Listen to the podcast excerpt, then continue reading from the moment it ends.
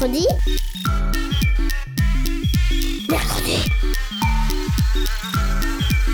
Mamie, on est grosse mercredi. Mercredi Mais c'est quoi? C'est trop nul, mamie. Tu connais même pas les de l'armada. Ben explique-moi alors. Bah, l'armada, c'est trop bien. C'est des gens qui font des spectacles de musique, de grands pour les enfants. L'armada, oui, mais mercredi. Une émission de grands pour les enfants.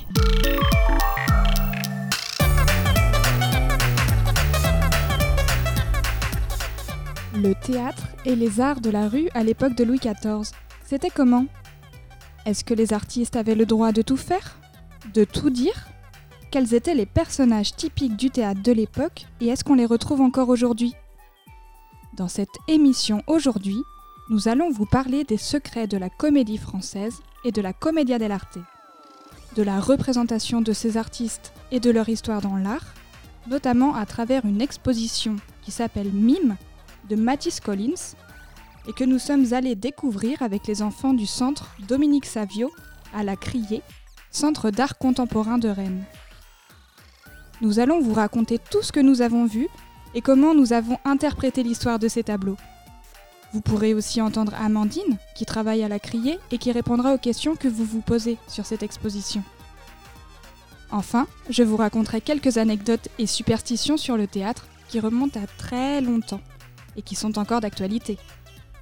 On écoute ça tout de suite dans Mercredi et on commence avec Mathilde, en stage à la Criée, et qui va nous raconter l'histoire qui oppose la comédie française et la commedia dell'arte.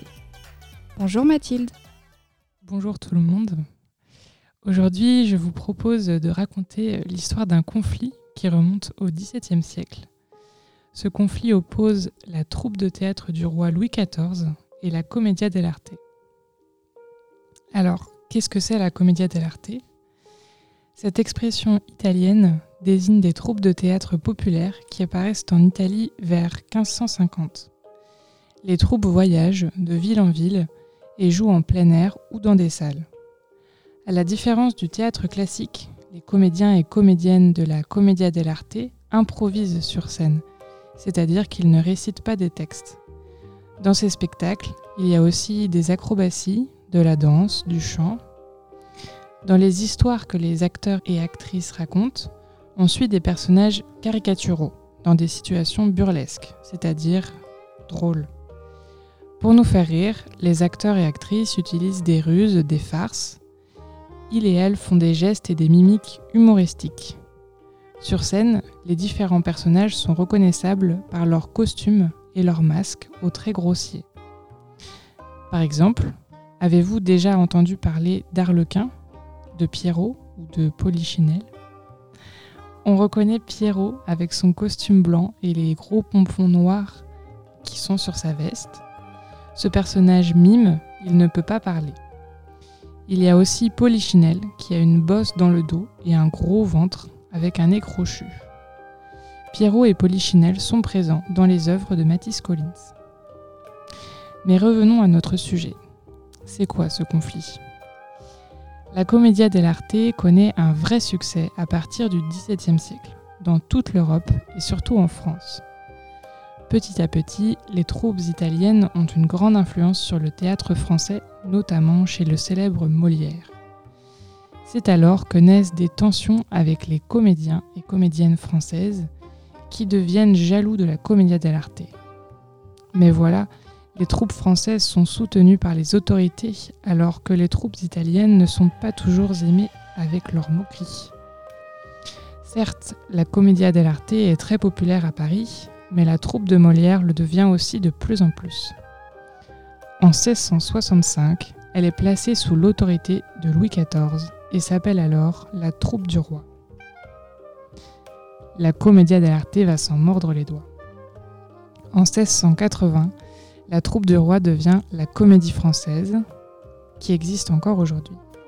Sous l'ordre de Louis XIV, elle obtient le monopole du dialogue en français à Paris et dans ses faubourgs.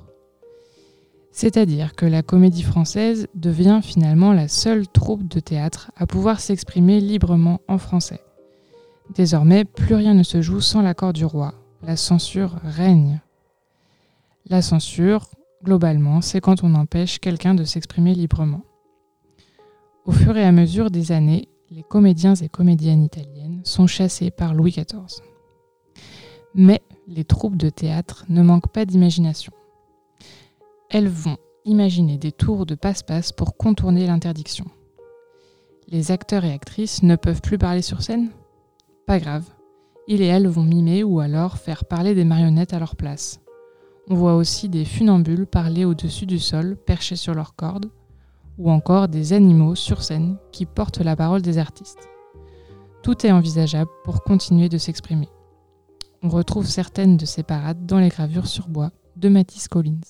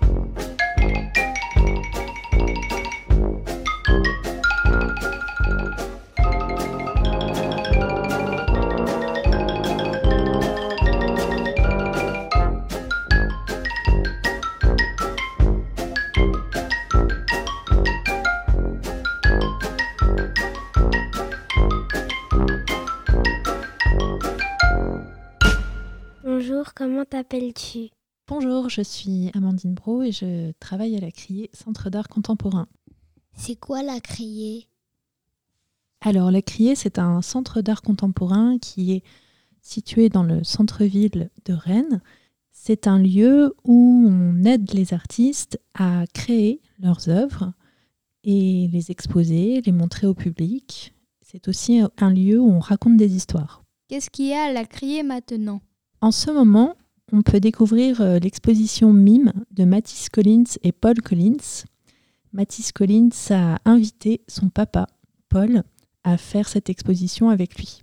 Qui est Mathis Collins? Alors, Mathis Collins est un artiste euh, franco-canadien. Il est né en 1986 à Paris et euh, il travaille euh, spécifiquement euh, l'imagerie populaire. Il aime beaucoup euh, le carnaval, le folklore euh, européen, les bandes dessinées, les cartoons. Il est aussi euh, très inspiré de la culture parisienne, les titis parisiens, les poulbeaux, le quartier de Montmartre par exemple, et aussi les fêtes foraines, mais plutôt les fêtes foraines, les anciennes fêtes foraines, presque ce qu'on appelait en fait les foires.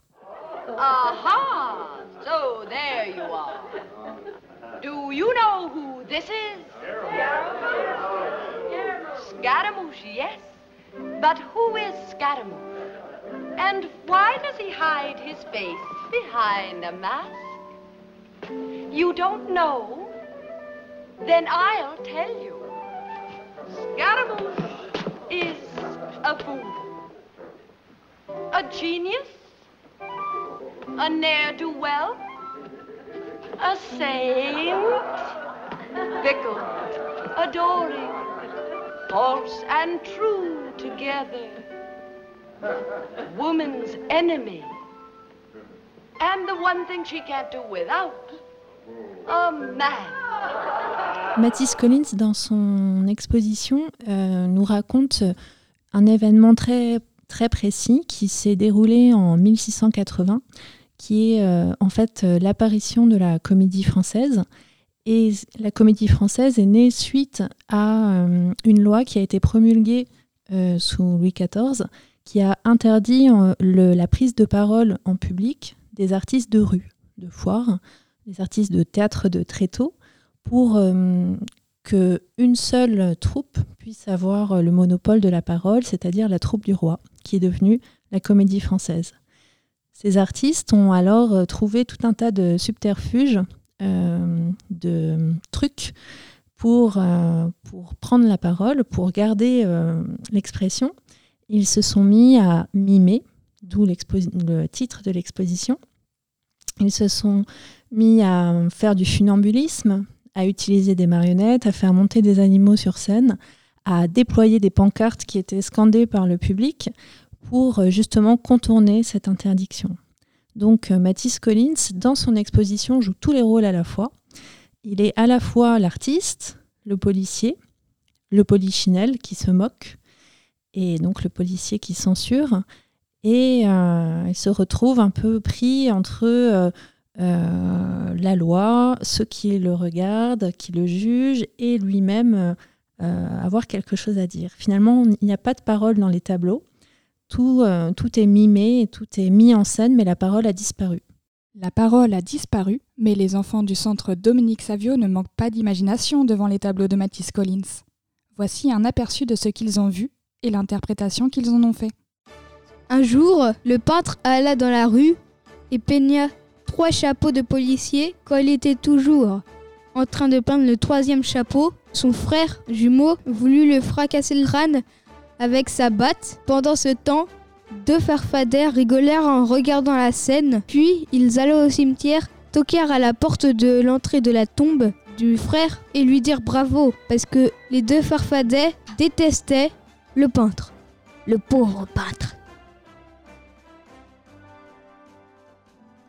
Là, il y avait une corde et ça, bah, ça faisait sa jambe.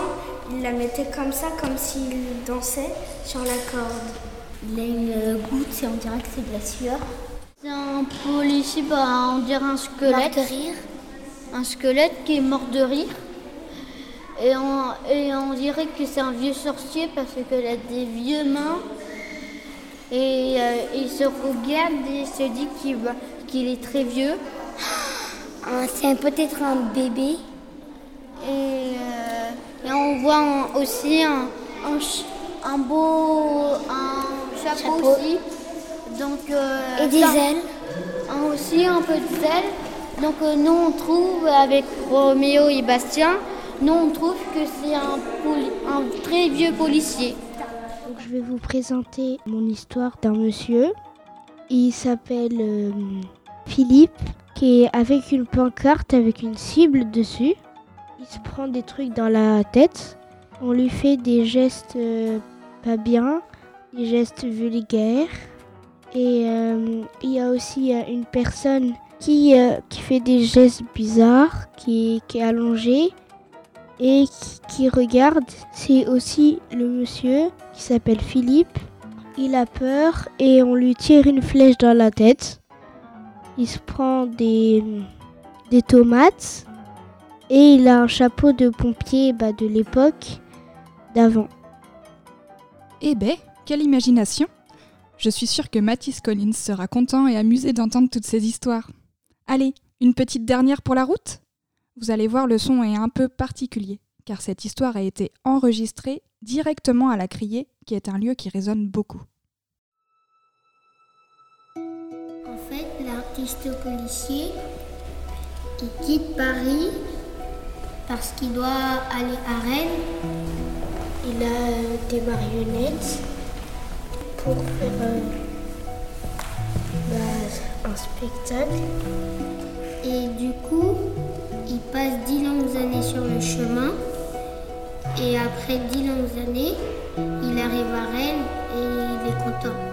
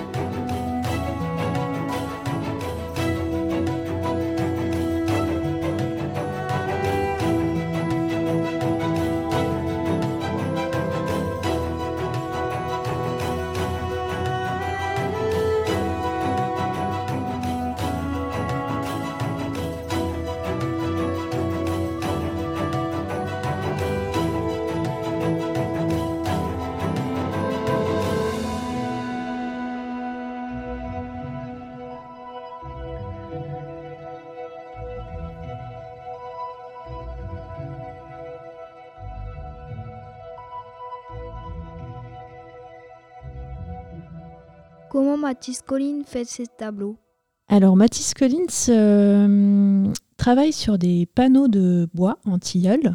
Ce bois, c'est de l'essence de tilleul. Et euh, il euh, fait plusieurs choses. D'abord, il recouvre ses planches de bois de peinture colorée. Ensuite, il grave avec une gouge, un outil qui s'appelle une gouge, pour faire le dessin. Il recouvre tout noir. Puis, il ponce. Donc, on voit réapparaître euh, le dessin en noir. Et euh, à nouveau, il euh, remet de la couleur. Et enfin, il reponce et passe du vernis, plutôt comme un sculpteur.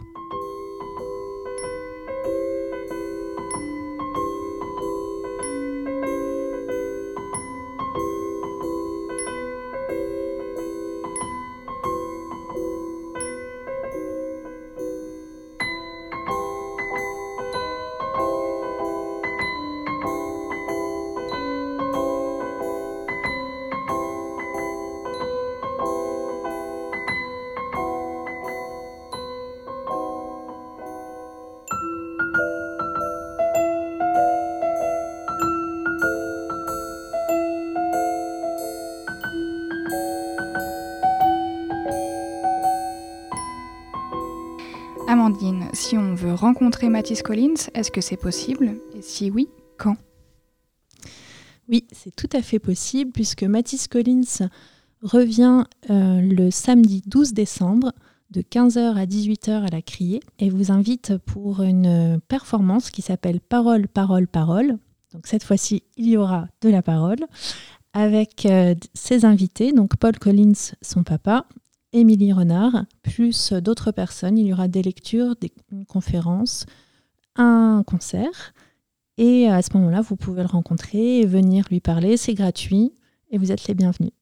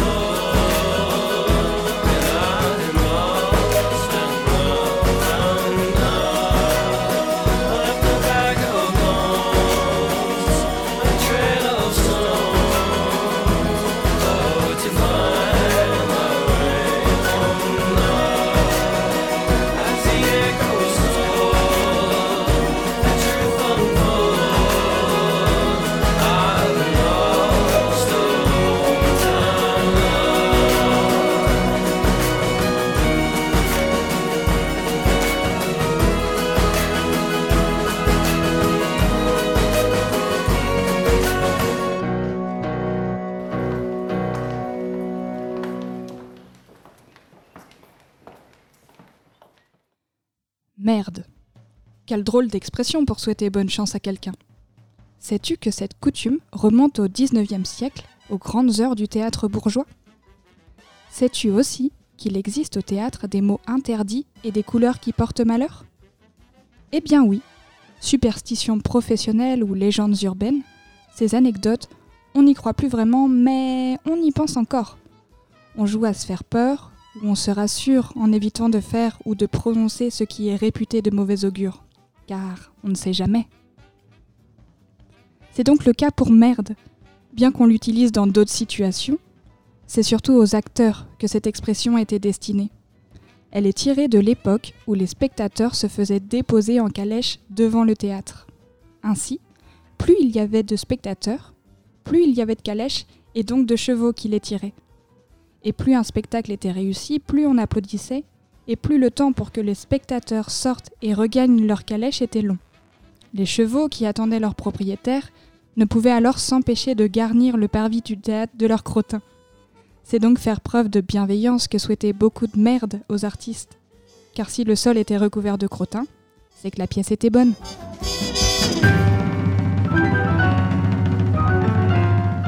À chaque pays sa superstition, car si le vert a la réputation de porter malheur dans le spectacle en France, en Espagne c'est le jaune, et en Italie c'est le violet. Cette superstition aurait plusieurs origines. La première serait liée aux lumières qu'on utilise pour éclairer la scène qui ne mettait pas en valeur les tons verts. La deuxième viendrait des produits chimiques utilisés pour réaliser la teinture verte des costumes. Pour obtenir cette couleur-là, à l'époque, on utilisait de l'oxyde de cuivre, un composé très toxique qui aurait coûté la vie à quelques acteurs. C'est d'ailleurs une tenue verte que portait Molière quand il mourut après avoir joué une dernière fois sa pièce Le Malade imaginaire. La dernière anecdote fait référence aux marins, ce qui est normal, car autrefois, les machinistes qui s'occupaient des machines, des changements de décor et des trucages étaient recrutés parmi les anciens charpentiers de marine. Comme sur un bateau, au théâtre, il est donc interdit de prononcer le mot corde, sous peine de devoir payer un verre à toute l'équipe. C'est bien embêtant, car des cordes, il y en a plein au théâtre ou sur un bateau.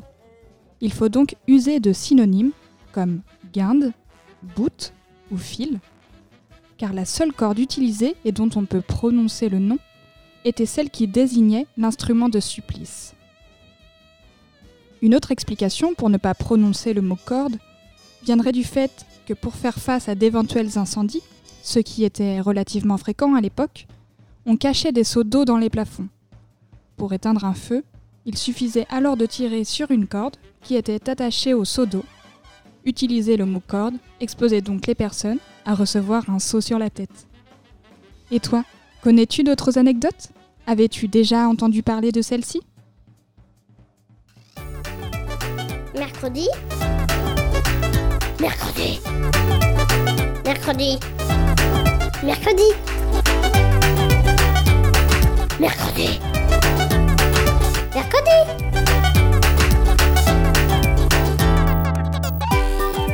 En tout cas, j'espère que cette émission t'aura donné envie d'en apprendre plus sur les différents arts comme la peinture, la sculpture ou le théâtre dont nous avons parlé aujourd'hui. Merci Amandine, merci Mathilde et merci les enfants, j'ai appris plein de choses dans cette émission. Émission qui est à présent terminée. Alors je te souhaite une très belle fin de journée et à la semaine prochaine dans Mercredi.